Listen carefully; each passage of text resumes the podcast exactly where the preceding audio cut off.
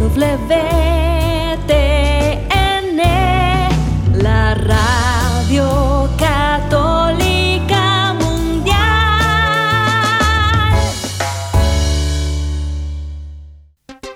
Y ahora en vivo, desde Lima, Perú, EWTN, Radio Católica Mundial, presenta Más que Noticias, un programa informativo que analiza desde una visión de la fe los acontecimientos sociales, políticos y económicos más importantes de Latinoamérica, el Vaticano y el mundo. Más que noticias, respuestas a las interrogantes de los temas más actuales y la manera correcta de interpretarlos a la luz de la fe. Vidas ejemplares, actualidad del Vaticano, defensa de la vida, apologética, doctrina social de la Iglesia, devociones y mucho más. Esto es Más que Noticias.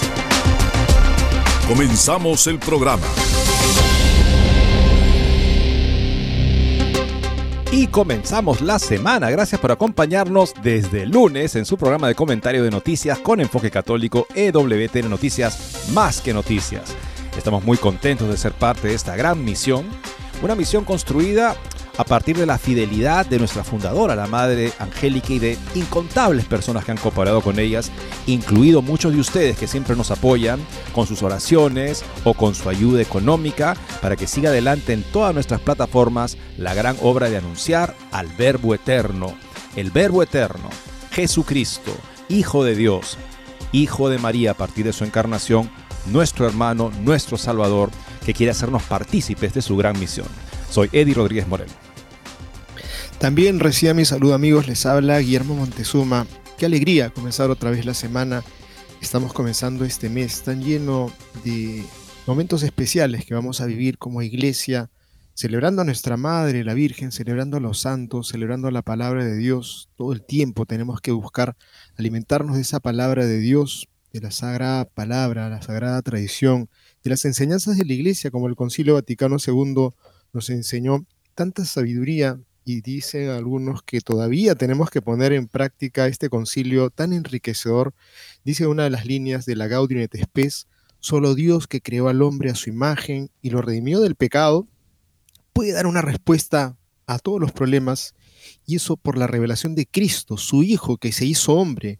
El que sigue a Cristo, hombre perfecto, se hace a sí mismo más hombre. Y en estos tiempos, amigos, de tanta confusión, en que quieren presentar a un Jesús como alguien que tenía que ser, este, que tiene que ser actualmente eh, reinterpretado, que vivía esclavizado por los prejuicios de su época, y en boca de pastores y en boca de religiosos y de religiosas, nos quedamos simplemente con la necesidad de rezar por ellos, pero también conocer estas falsedades y poner en evidencia que hay cosas que tienen que ser denunciadas y corregidas por las autoridades competentes. Mientras tanto, nosotros queremos dar la información de que tenemos que ser parte de una respuesta de renovación, compartirles una nota muy hermosa sobre eh, lo que ha sido el movimiento litúrgico en la obra de la iglesia en el tiempo del concilio, justamente, donde vieron tanto énfasis en buscar una reforma de la liturgia,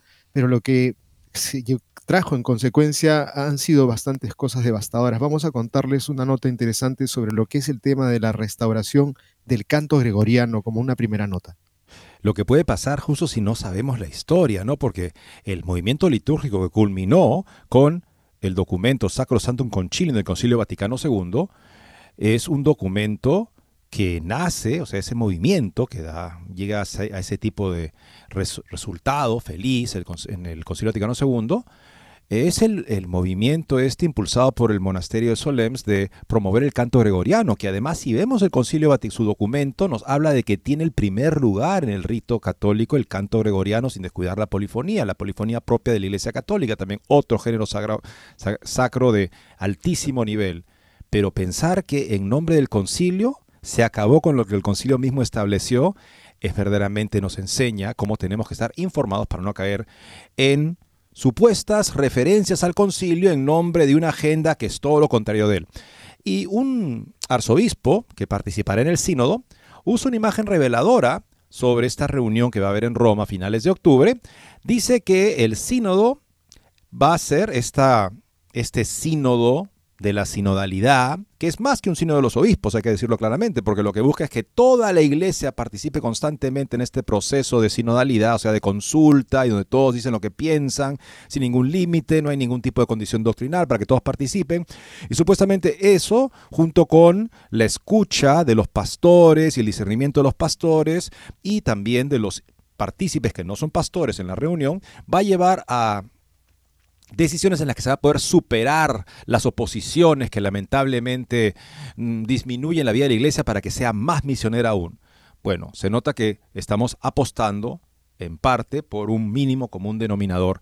Y este obispo, el arzobispo de Bangkok, dice que eh, el sínodo, como él lo ve, como se está desarrollando este sínodo de la sinodalidad, que estamos entendiendo en la medida que lo practicamos para saber de qué se trata, que todos participan, sería un Vaticano tercero a pedazos. Esta frase, por supuesto, eh, recuerda una frase del Papa Francisco, la Tercera Guerra Mundial a pedazos. Bueno, no es una feliz este, forma la que usaba el arzobispo, pero de repente tiene una perspectiva que es útil tener presente sobre lo que se busca con este sínodo de la sinodalidad. Amigos cada vez que pasaba una ambulancia nos persinábamos. Ahora, cada vez que escogen a un obispo y rezamos por ese nuevo pastor, pero preocupadísimos nosotros porque estamos escuchando en boca de pastores que hay que cambiar de rumbo, hay que reinterpretar a Jesucristo, hay que hacer una nueva iglesia, hay que refundar la iglesia y postergan absolutamente la razón de la iglesia, la razón por la cual vino el Señor, que es la salvación, la salvación de las almas, no la salvación del planeta, pero muchos de ellos están embelesados, preocupadísimos, usando la jerga y el diálogo que utilizan los progresistas para decir que es más importante ahorita el planeta se está hundiendo, tenemos que rescatarlo, ¿qué pasará de aquí a mil años cuando de repente nos llega la muerte mañana y hemos estado buscando atrapar vientos como es lo que está pasando con obispos verdes de la nueva brújula cotidiana de la salud de las almas del planeta? La salud de las almas a la salud del planeta. Este, bueno, por otro lado, amigos, el teólogo Scott Hahn es un gran teólogo que está haciendo un bien tremendo en la iglesia con sus obras, con sus conferencias, con sus organizaciones para poder alcanzar también a sacerdotes y, conectarlos con la, la riqueza transformadora de la escritura. Bueno, ha sido acusado recientemente de cismático por apoyar una carta pastoral del obispo Strickland en la que el obispo justamente habla de lo que no puede ser el sínodo, no puede ser una licencia para relegar la doctrina hacia el margen de la insignificancia. ¿Por qué es que en la iglesia hay ese tipo de mentalidad en la que todos tienen que aplaudir lo que pasa por sinodalidad con una mente completamente acrítica. No pensamos que el Papa quiere eso tampoco, ¿no? Pero lamentablemente vemos cómo hay personas bastante ideologizadas sobre un tipo de sinodalidad en absoluto, como si fuera el nuevo paradigma que no se puede cuestionar, y arremeten en esta ocasión con el gran teólogo Scott Hahn. Y tenemos una nota muy provocadora, una nota de Catholic Thing, cuyo título es Construyamos, pero no esperemos ayudas. Anthony Isolem es el que hace este artículo, amigos, porque nos ha de ayudar para aquellos que de pronto nos apasionamos y quizá entramos en discusiones que podrían no tener buen término. No se trata de ganar una discusión, se trata de encontrar la verdad, se trata de ayudar a entrar en razón a quien pudiera estar equivocado, transformando y trastocando el, el mensaje del Evangelio pero tenemos que hacer una tarea, cada quien en el lugar que se, encuentre, vivir en fidelidad, vivir en santidad. Lamentablemente este artículo sí pone el dedo en la llaga porque no tenemos a veces respuesta clara de quienes son los pastores y quienes tendrían que llamar a corrección a los que están errando. Y bueno, vamos a dejarles esta nota en verdad muy interesante para ver cómo nos ubicamos cada quien en el puesto que se encuentre ante esta debacle a la cual se está llevando a mucha gente a su condenación. Y por otro lado, amigos, un par de notas que nos hacen pensar sobre cómo se mueven las instituciones del mundo, del mundo supuestamente ilustrado, iluminado, al que la iglesia, con el que la iglesia tendría que ponerse al día. Cardenal Martini, muy progresista, decía que la iglesia está 200 años atrasada con respecto a la ilustración. A ver a qué lleva la ilustración. El gasto excesivo de la OMS, incluso con los miles de millones de Warren Buffett para promover el aborto. Nada menos, la OMS es una gran promotora del aborto y cuenta con fondos de magnates que hacen caridad, entre comillas, promoviendo ese tipo de prácticas asesinas. Y finalmente, amigos, un tribunal británico prohíbe a una paciente de 19 años que quiere vivir que busque tratamiento, que busque tratamiento experimental para salvar su vida. Increíble es lo que se propone en este momento el Tribunal Británico, dejarla morir a pesar de que ella quiere vivir. El deslizadero de la eutanasia, de la cultura de la muerte, que avanza lamentablemente en los países que se consideran muy razonables sobre este tipo de temas. Con esto y más amigos regresamos después de una breve pausa. No se muevan de EWTN, Radio Católica Mundial. Enseguida regresamos con Más que Noticias.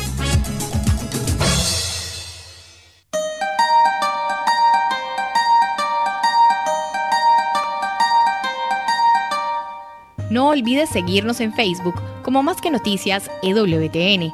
Allí podrás encontrar las noticias que tratamos día a día en el programa. Además, pueden escribirnos con sus comentarios o sugerencias.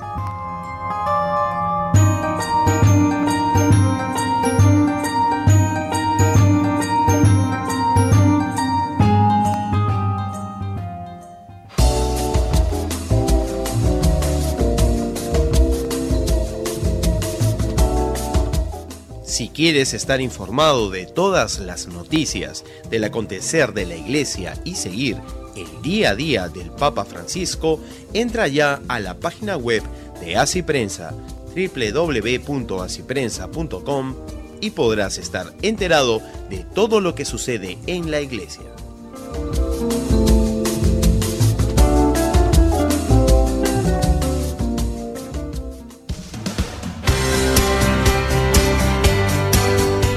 Ya regresamos en EWTN, Radio Católica Mundial, con su programa Más que Noticias. Una muy interesante nota para entender cómo nace el llamado movimiento litúrgico que llegó a su culmen en el documento Sacrosanctum Concilium del Concilio Vaticano II, el primer documento que publicó, que promulgó el Concilio Vaticano II y que tenía que ver justamente con la reforma del rito latino, una reforma que no pretendía para nada dejar atrás la misa como se celebraba, sino, como decía el criterio, todo lo que se proponga deberá ser evaluado para ver si verdaderamente es una verdadera, una verdadera mejora. Ese es el criterio que tiene que ser aplicado. Bueno, sabemos que se hizo mucho en nombre del concilio, que de hecho no está en la letra del concilio, y tal vez en este punto es donde encontramos un tipo de abismo, distancia más dramática. El canto gregoriano, amigos, que nace justamente así este movimiento litúrgico para restaurarlo en un tiempo en que había mucha música, ¿cómo decirlo?, de cámara, música de concierto en las iglesias, con orquestas y demás, sobre todo en Italia y otros países de Europa. Esto mm, justamente Pío X, aprovechando el trabajo de Solems, dijo, no, esto no es el rito latino, o sea, se convierte en un tipo de espectáculo, la misa que resta de su carácter de encuentro con Dios, de adoración, de participación del sacrificio del Calvario, mientras que el canto gregoriano y la polifonía católica que se desarrolló en el siglo XVI específicamente, estos géneros musicales sí ayudan y son afines a las disposiciones correctas en la feligresía para poder participar del sacrificio eucarístico.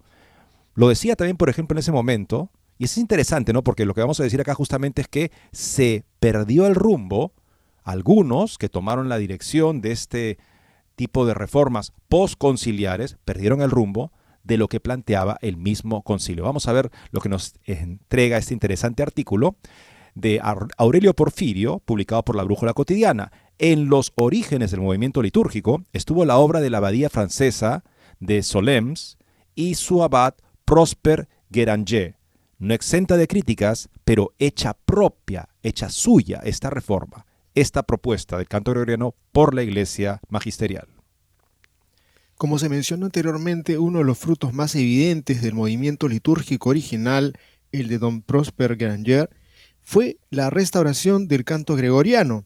Este canto lleva el nombre de San Gregorio Magno, aunque no fue el Papa quien compiló materialmente el repertorio, se le atribuye la creación o al menos la disposición de la Escola Cantorum para el servicio musical en las celebraciones litúrgicas, además del significado del espacio destinado a los cantantes, Escola Cantorum, debe significar también el grupo de los cantantes, generalmente niños con hermosas voces. El canto que fue parte integral de los oficios litúrgicos de tiempos apostólicos fue trascendiendo gradualmente de su severidad primitiva a formas más libres, degenerando en coros suaves y melodías arbitrarias, de modo que San Gregorio Magno pensó en regular su desarrollo y acercar el canto eclesiástico a sus formas severas y litúrgicas, fundando a tal efecto en Roma una escuela a la que dotó generosamente de terrenos y dos casas, una en el Vaticano y otra en Letrán, específicamente construidas, de modo que el gran papa parece haber tenido una conexión significativa con el canto litúrgico, para lo cual parece apropiado el nombre dado al repertorio propio de la Iglesia Católica. La restauración del canto gregoriano se lleva a cabo precisamente en la abadía de Solms, con el objetivo, según la idea del abad Guéranger, de reconstruir las versiones melódicas originales que se habían corrompido a lo largo de los siglos anteriores. Para ello fue necesario recuperar los manuscritos más antiguos y fiables para comparar las distintas versiones. Ciertamente no es un trabajo pequeño, especialmente en una época en la que viajar no era fácil y las reproducciones fotográficas ciertamente no estaban al nivel actual. Fue una eh, obra enorme en la que colaboraron algunos estudiosos que se referían a Don Berenger, como el canónigo Agustín Gontier y los propios monjes de Solesmes, Don José Potier, Don Paul Jusson y Don André Mosqueró. Si ciertamente la tarea realizada por estos estudiosos y otros fue loable y de gran valor, no estuvieron exentas de críticas porque según algunos se trataba de una restauración resultante de una estética romántica en cuanto a la práctica ejecutiva, las principales controversias giraron en torno al cual debería ser el ritmo de ejecución del canto gregoriano. Entre las voces críticas, por ejemplo, recordamos al musicólogo francés Jacques Viret, quien en el prefacio de uno de, de mis libros canta himnos con arte y sonido melodioso, entre otras cosas afirma, en 1904 San Pío X inició la edición vaticana, que sustituirá a la edición de los Medici, que data del principio del siglo XVII, y que contiene una versión muy alterada de las antiguas melodías. Durante varias décadas, los benedictinos de Solms estudiaron manuscritos medievales para reproducir un texto melódico auténtico y su investigación paleográfica constituirá la base de la edición vaticana. Sin embargo, como cantaban en gregoriano según la estética chesiliana, imaginamos que representaban la tradición también en esta zona. Era totalmente falso. Las auténticas voces romanas solidarias de la edición de los Medici fueron los cantantes que la mantuvieron viva, ciertamente en forma degradada. Por tanto, hemos sacrificado la tradición oral de los cantantes a la tradición escrita de las melodías. Por tanto, es necesario sintetizar estas dos tradiciones. Algunos lo están haciendo hoy en día. Se trata de palabras ciertamente interesantes que a alguien irritarán, pero que en el espíritu de una sana investigación científica deben ser escuchadas y meditadas. Claro, la idea justamente es entender cómo se practicaba este canto que además se desarrolló en ambiente de oración, en gran parte dentro de los monasterios, en un ambiente en el que la oración se hacía canto y también se desarrollaba esta manera de cantar orando. Por eso es que cuando se escucha canto gregoriano muchos dicen, no sé, incluso jóvenes que no tienen una formación dicen, es que me hace sentir muy especial, como espiritual. Es que es así, es un género musical que no se entiende sino como oración. El principio inspirador del canto gregoriano solo puede consistir en volver a centrar el repertorio en su relación verbo-melódica, en ser una simbiosis entre la melodía y el texto. Un estudioso como Fulvio Rampi, en un libro titulado Del canto gregoriano, Diálogo sobre el canto propio de la Iglesia, afirma, la palabra y su primado, la poderosa razón teológico-musical gregoriana se forma en el anhelo incontenible de la fe hacia ella, y con la palabra, inseparablemente, su materialidad, no menos sagrada que el significado, compuesta por términos sílabas, vocales, acentos, toda esa sonoridad con la que el verbo se ha encarnado histórica y fonéticamente ha sido recibida y venerada por este colosal acontecimiento eclesial, plasmado a la sombra de los signos y que hoy llamamos canto gregoriano, Precisamente en la perspectiva del texto debe situarse nuestro hilo conductor inmediatamente. Estas son palabras importantes que nos dan una idea muy fuerte de cuán inseparable es el vínculo entre el canto gregoriano y la escritura, y cómo es una forma exegética de la escritura misma. Esa es una excelente idea, porque recuerdo también, por ejemplo, un, himno, Homo Quidam, un cierto hombre, que es el pasaje del Evangelio en el que el Señor habla de un hombre que convocó una gran cena y mandó a sus servidores para que fueran a traer a los invitados, fueran a llamar a los invitados porque estaba lista la hora de la cena. Solo que en este canto la cena que el dueño, que el Señor ha preparado, es su cuerpo y su sangre. Esa es la letra. Es, puede ser tres, tres líneas básicamente de letra, con un hermoso canto que en la medida que uno ve pues el latín en un lado y el español en el otro, puede ir entendiendo y después de un tiempo ya lo entiende cantándolo y es una oración sublime de lo que está a punto de acontecer para los feligreses presentes en una iglesia católica antes de la consagración eucarística. Sin embargo, hay que decir que la obra de Solems contará con el apoyo de la Iglesia Católica de manera muy decisiva, y las ediciones oficiales del canto gregoriano serán las resultantes del trabajo de estudio de los monjes de Solems. En el siglo XX no podemos dejar de mencionar a otros dos gigantes de los estudios sobre el canto gregoriano, ambos monjes de Solems, don Jean Claret, que vivió del 1920 2006, por sus estudios sobre la modalidad, y don Eugène Cardin, fallecido en 1988, por los relativos a la disciplina de la semiología, o sea, es justamente el significado de la palabra gregoriana. Tras Solems, otros eminentes estudiosos de los últimos tiempos han llevado a cabo la investigación sobre el canto litúrgico en la Iglesia Católica. Pensemos, además de los ya mencionados, en Nino Alvarosa y Luigi Agustoni y otros más que menciona aquí el autor. El canto gregoriano y su restauración fueron, por tanto, una de las fuerzas impulsoras en el contexto de la restauración más general de la liturgia y la música sacra. Quisiera también indicar que, por ejemplo, el misal, de Solems para la misa actual, para la nueva misa, está este, disponible en internet, se puede encontrar en internet gratuitamente. Busquen misal romano, misal este, gregoriano, misal gregoriano solemnes. Solemnes se escribe este, uh, S o solesmes, solesmes, ¿cómo suena? Solesmes. Ok, escriban eso, misal gregoriano, y van a encontrar una versión gratuita que la pueden descargar y que también tiene eh, los cantos así más, más bellos, la mayoría de ellos, con los que se abren las misas principales, por ejemplo, del tiempo de Pascua. Es precioso y también de Semana Santa y lo pueden encontrar gratuitamente. Yo lo sé porque lo he encontrado gratuitamente con autorización de la Bahía Solemes para que se pueda distribuir en ese formato. Y yo quisiera contarle a los oyentes una infidencia, casi, casi confesó, como una confesión. He vuelto después de un montón de años a tocar guitarra en la parroquia y bueno, lo trato de hacer del mejor modo posible y buscar la participación de toda la asamblea. Hemos preparado aquí en familia unos cancioneros para repartirle a todos los que podamos. Y bueno, ayer en la noche, ya yendo a una misa en donde no tocaba, sino fui a, participar llevando a mi madre, pues se presentó el momento de la salmodia, no en mi parroquia, en otra, una mujer que cantó el salmo.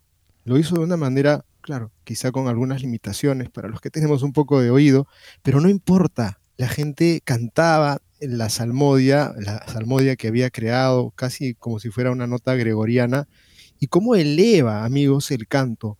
Y para ello quisiera hacerles una recomendación para los que en verdad estén interesados.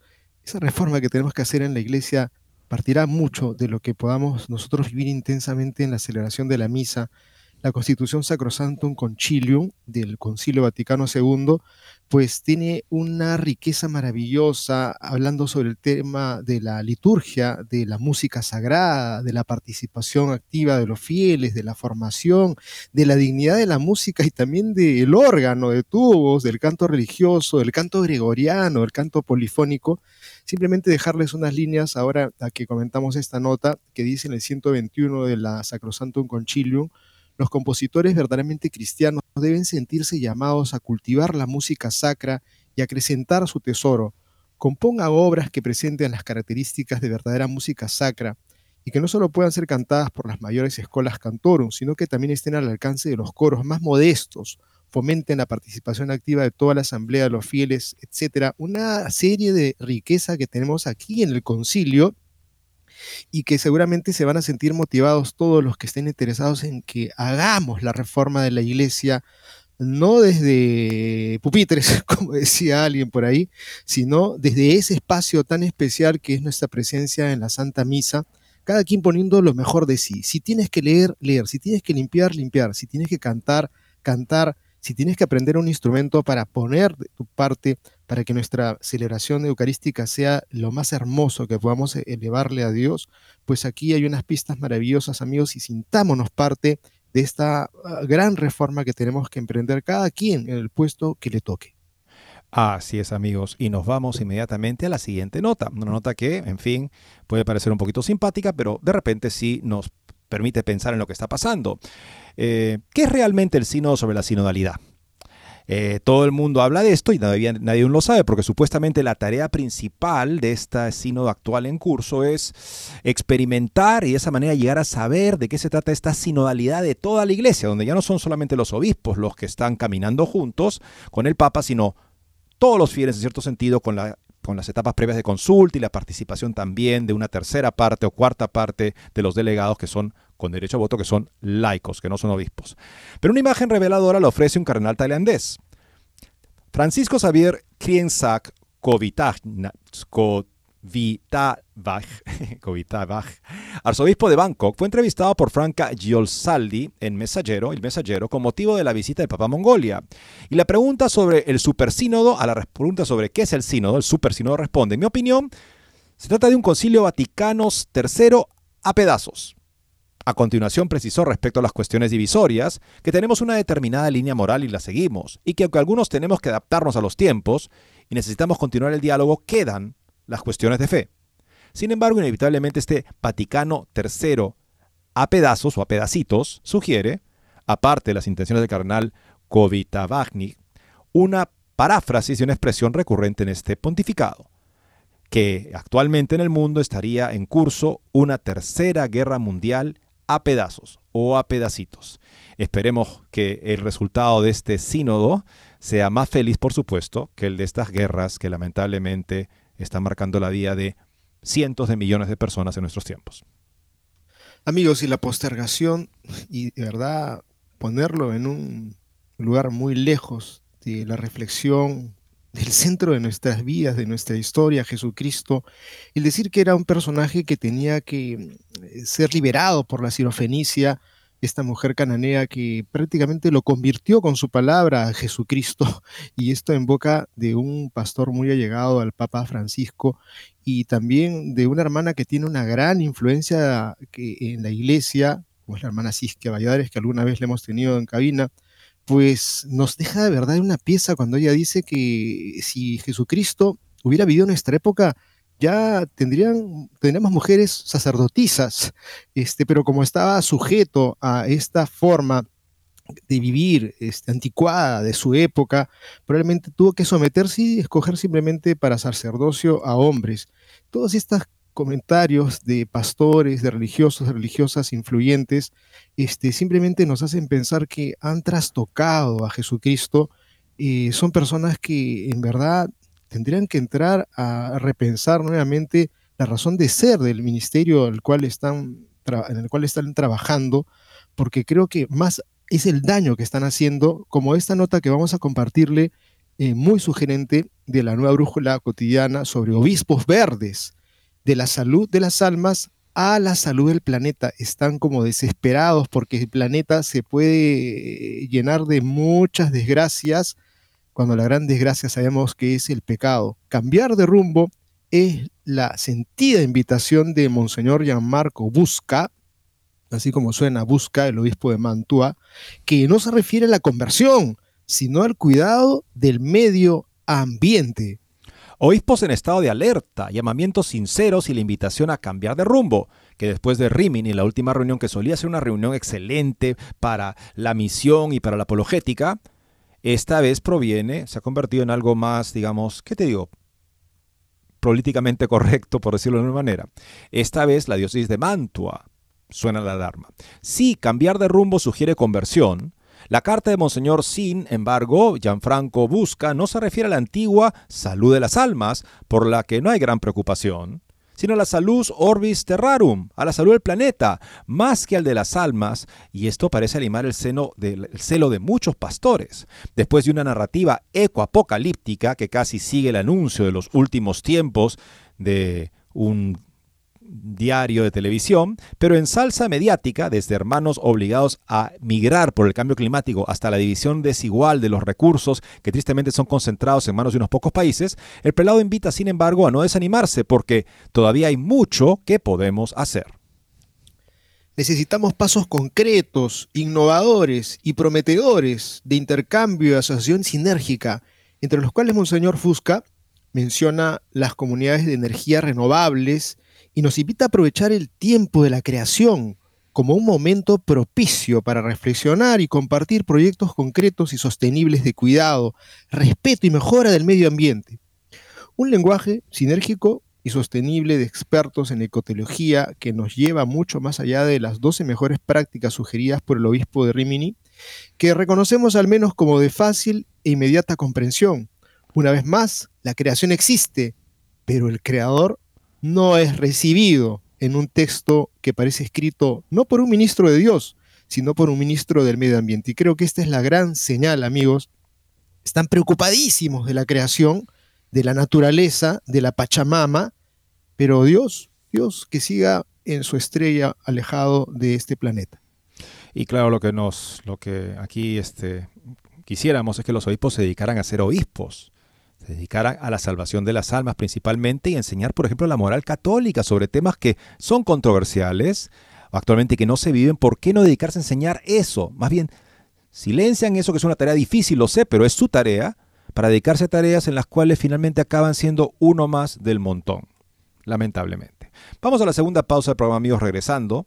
Hablaremos de cómo una cierta mentalidad en la iglesia que no aprecia mucho el valor de la doctrina, como sí la hace el gran teólogo converso del protestantismo Scott Hahn, está ahora atacándolo por haber apoyado la carta que les leímos aquí la semana pasada de Monseñor Strickland, en la que le habla justamente de cómo hay que anunciar la verdad del Evangelio. Hay que, el obispo y el sacerdote y el católico tienen que hacer la labor, la tarea del católico, cumplir con ella y no dedicarse a cosas periféricas y descuidar las tareas principales. Bueno, aparentemente a algunos no les gusta que este gran teólogo haya respaldado a este gran obispo. ¿Por qué será? Con eso ya volvemos. No se muevan de EWTN, Radio Católica Mundial. Enseguida regresamos con Más que Noticias.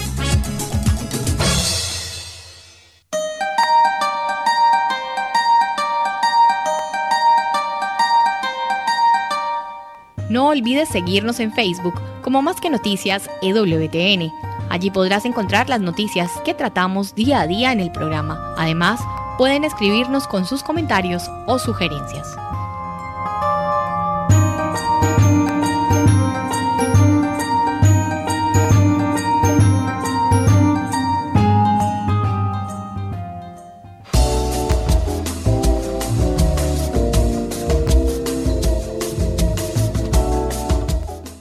Quieres estar informado de todas las noticias del acontecer de la iglesia y seguir el día a día del Papa Francisco, entra ya a la página web de Así Prensa www.asiprensa.com y podrás estar enterado de todo lo que sucede en la iglesia.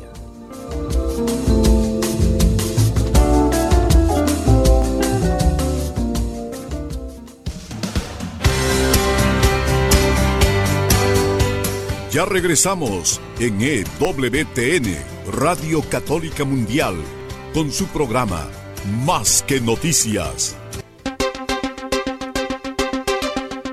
Y así es, amigos, una nota de el muy conocido teólogo Scott Hahn sobre él. Quisiéramos que fuera justamente por todo el bien que hace este gran teólogo, que yo tuve el honor de tener como profesor por dos años, cuando hice la maestría en teología en la Universidad Franciscana de Steubenville. me tomé todas las clases que podía tomar con él. de su especialidad y otras, realmente, porque estaba fascinado con, no solamente con el contenido que nos daba, que siempre era de primer nivel, y además muy bien fundamentado la doctrina, un hombre que amaba la doctrina católica, tuvo que sacrificar ser pastor y catedrático protestante para hacerse católico sin saber lo que iba a pasar con él y su familia. O sea, ese es, digamos, el arraigo que él tiene en lo católico. Y bueno, ha sido para mí un gran honor también hace un par de meses poder entrevistarlo a por ejemplo, sobre cómo Benedicto XVI lee la Escritura. Espero también entrevistarlo cuando venga octubre, el mes de la Biblia, sobre cómo Santo Tomás de Aquino lee la Escritura, que será también muy interesante. Él me dijo que él estaba interesado en darme esa entrevista, así es que esperemos que sea así. Bueno, el teólogo Scott Hahn ha sido acusado de cismático por apoyar la carta pastoral del excelente obispo Strickland y en una excelente carta pastoral. El apoyo del teólogo católico Scott Hahn a una carta pastoral del obispo Strickland de Tyler, Texas, ha desencadenado críticas de algunos en la Iglesia Católica con acusaciones de cisma. Esta nota nos la, nos la brinda Infocatólica. Varias personas, entre ellas Austin Ivory, biógrafo del Papa Francisco, han criticado al conocido teólogo católico Scott Hahn, acusándole de cismático por acoger favorablemente una carta pastoral de Joseph Strickland, obispo de Tyler, estado norteamericano de Texas.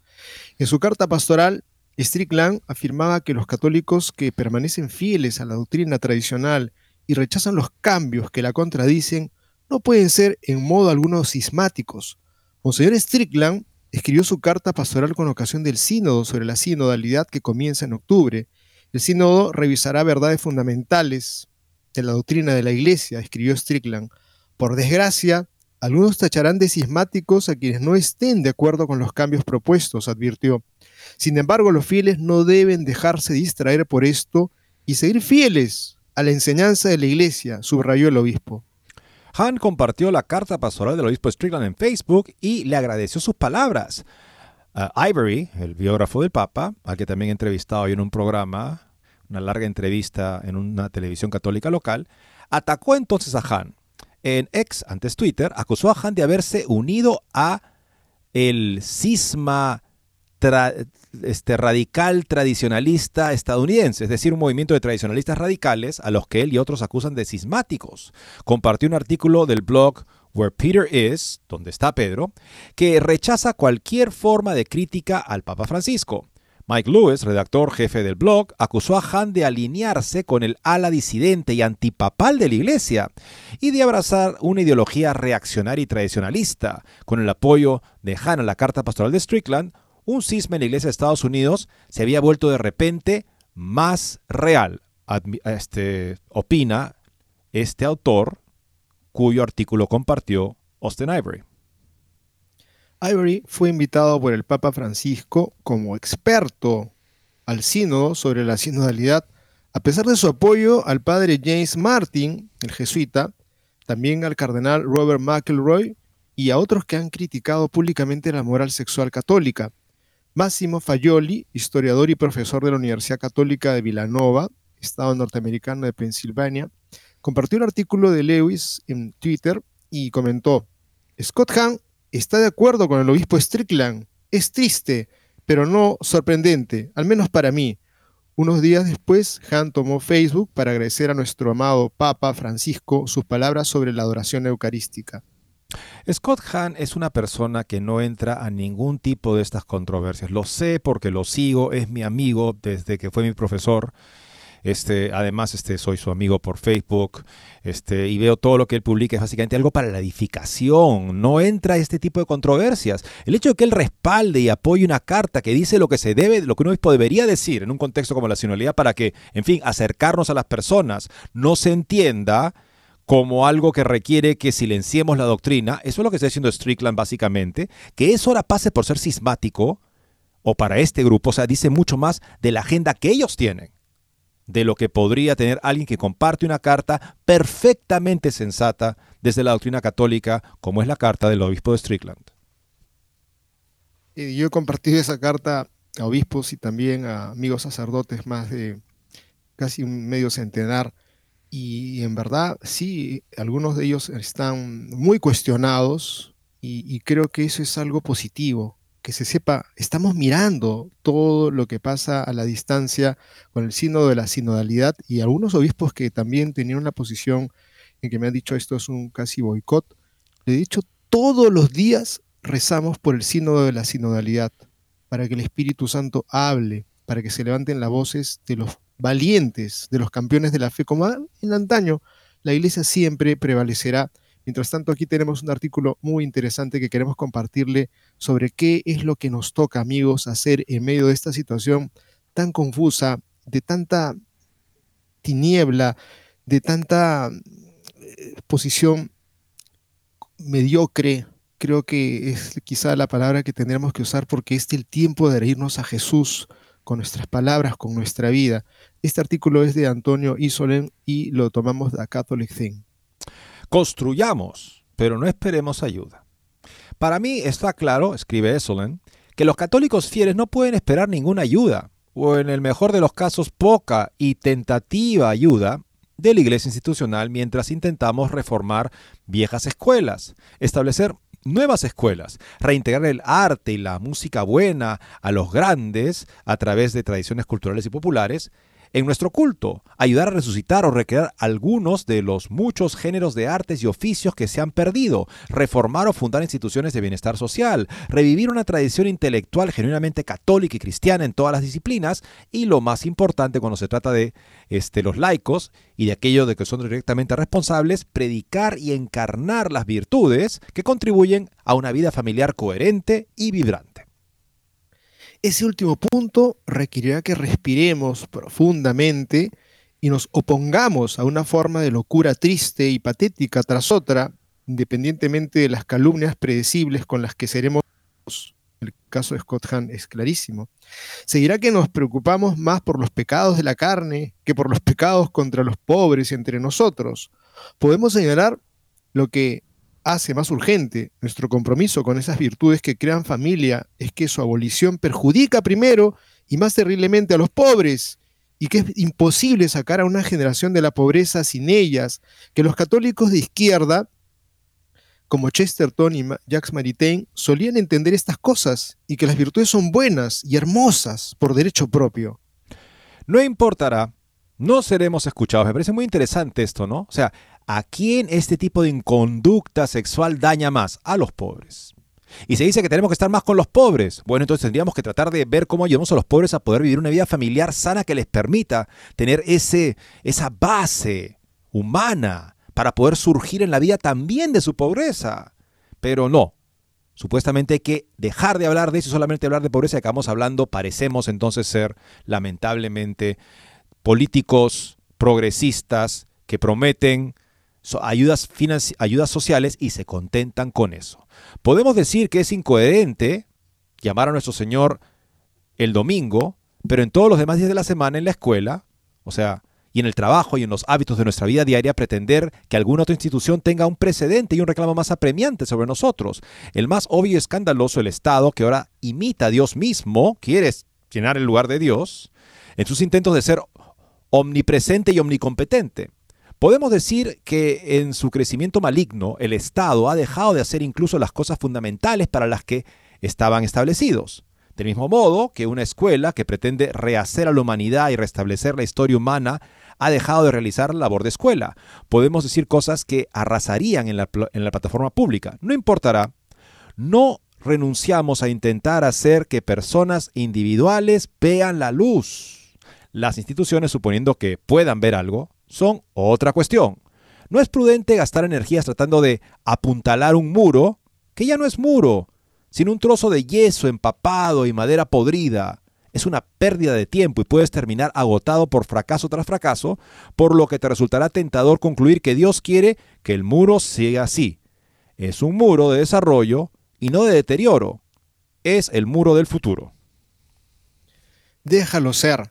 Mientras tanto, la obra de reconstrucción debe realizarse ahora, mirando al pasado en busca de inspiración, al presente en busca de necesidades y recursos inmediatos, y al buen tiempo de Dios en el futuro para cualquier medida de satisfacción que se nos pueda conceder.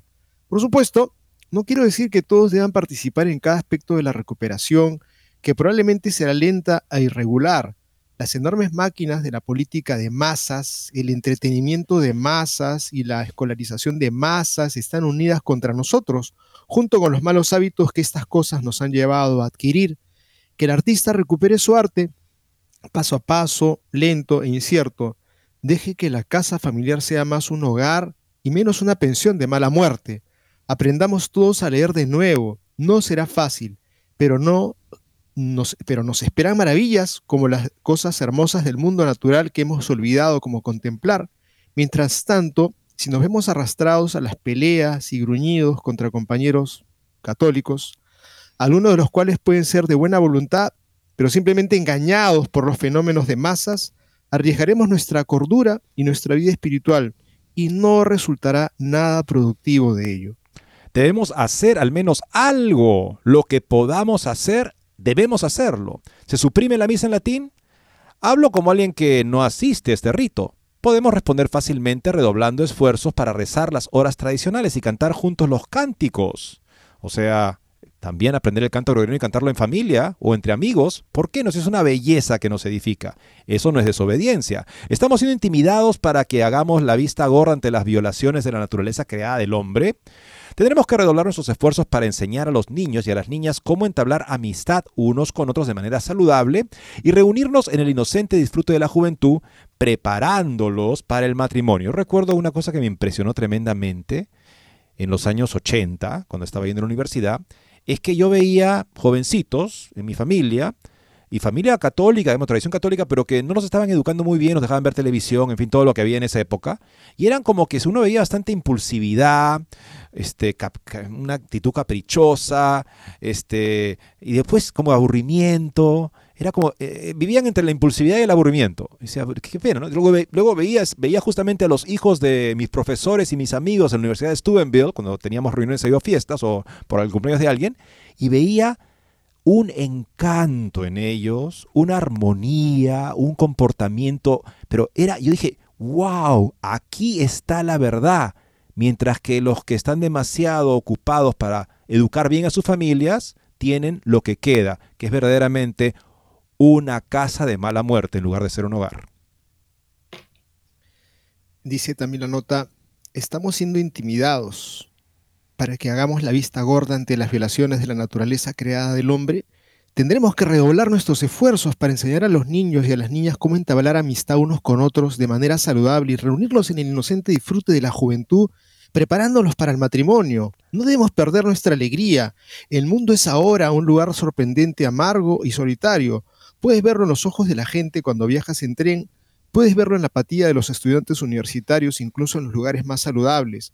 Puedes verlo en casi completo marchitamiento de la canción de al amor en nuestro tiempo, en el colapso del matrimonio, en el método predeterminado en nuestras escuelas, que es menospreciar a los grandes y matar el asombro. Nosotros, por el contrario, debemos ser atractivos en nuestra salud, en nuestro buen humor, nuestra generosidad de matrimonios, nuestros hijos gritando mientras juegan. Aléjate de los viejos gruñones atrapados en los años 70. No tienen nada que decir que no hayamos escuchado cientos de veces. No han logrado nada. Su proyecto de licencia sexual, secularización de las escuelas y confianza en la maquinaria política para las necesidades del hombre han tenido su efecto y es peor que un callejón sin salida. Es un camino que termina en un hoyo, pero no más. Es hora de construir y si te distrae el ruido y los abucheos de la gente que no puede admitir sus errores, ponte los tapones para los oídos y muévete a otro campo de juego desatendido y juega al diablo con la frustración. Construyan, lean, canten, aprendan, cásense, tengan hijos, adoren, jueguen. Es un artículo, amigos, absolutamente de, de una lectura de una perspectiva cristiana ante lo que puede ser un mundo descristianizado, en donde nos tachan, están ustedes preocupados más de la carne, preocúpense de los pobres, ¿no? Y estos no se preocupan ni de los pobres ni de la carne, porque los pobres también tienen problemas de la carne. Son viejos gruñones que simplemente al llamado que le hacemos de que Jesucristo sea el centro de sus vidas, pues dicen, no, eso no es lo que interesa, tenemos que cuidar el medio ambiente y la palabra conversión, pues nada para ellos. Para nosotros tiene que significar mucho nuestra propia conversión, el de nuestra familia.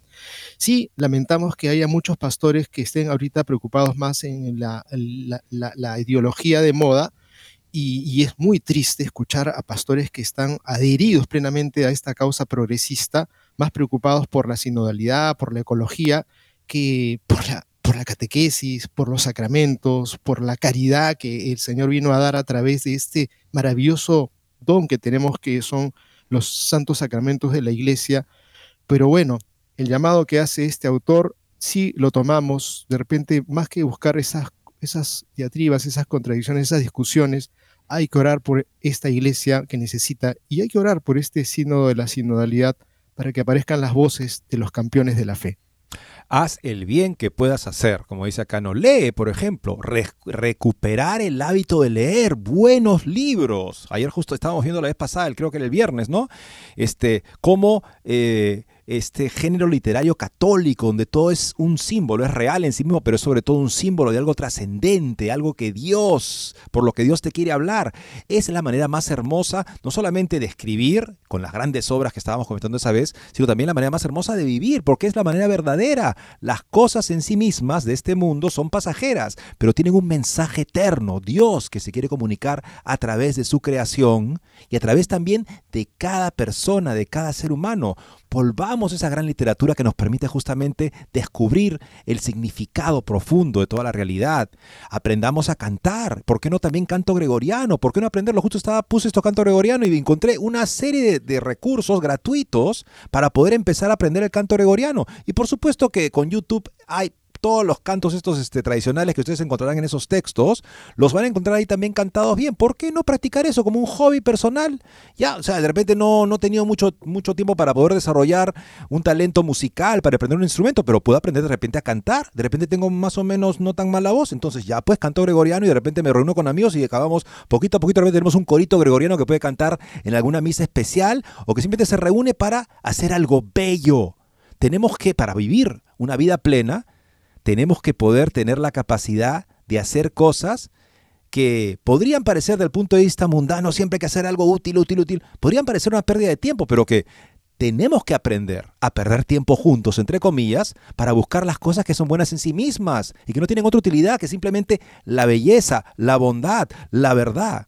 Eso es lo que le decía un papá de mis amigos, a unos amigos míos, le decía, este, de vez en cuando decía, bueno, hoy día vamos a perder tiempo juntos. Y decían, no, papá, que soy muy ocupado, que mis estudios. Y papá decía, no, no, no, te lo metía al carro y se los llevaba a pasear a un parque o algo, ¿no? Claro, porque sabía que eso era fundamental y decían, sí, mi papá con eso nos estaba enseñando que tenemos que aprender a perder tiempo en familia, simplemente estar unos con otros sin ninguna otra utilidad. Porque cuando la utilidad de lo que hago se convierte en el valor principal, entonces sí que mi casa se convierte en un hotel de mala muerte, como dice este autor. Y yo quiero contar otra confesión, el día de las confesiones.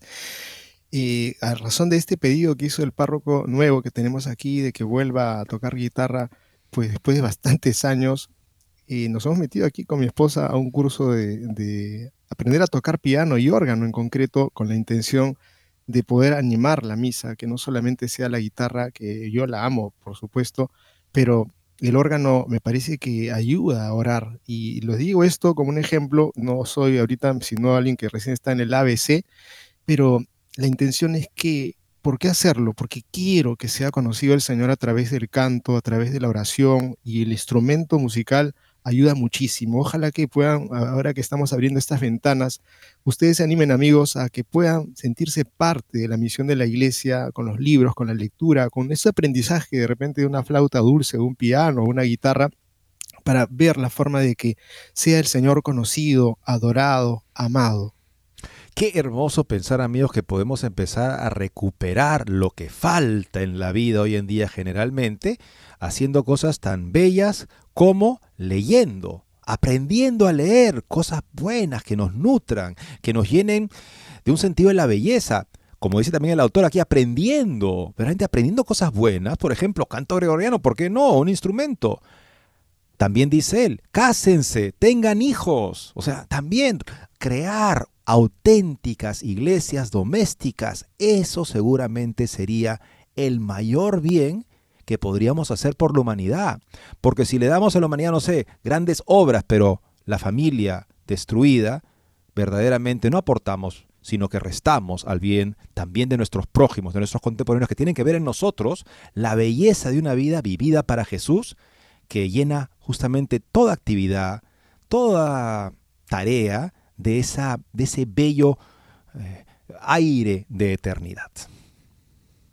Bien, estamos ya en el minuto para cierre del programa, amigos. Esperamos que todo esto que hemos conversado pueda servirles a ustedes, se sientan motivados, porque tenemos una hermosa vocación que es la de seguir a Jesucristo de la mano de nuestra Madre la Virgen, acompañados por San José y todos los santos amigos. Muchas gracias por su sintonía y esperamos Dios mediante volvernos a encontrar mañana.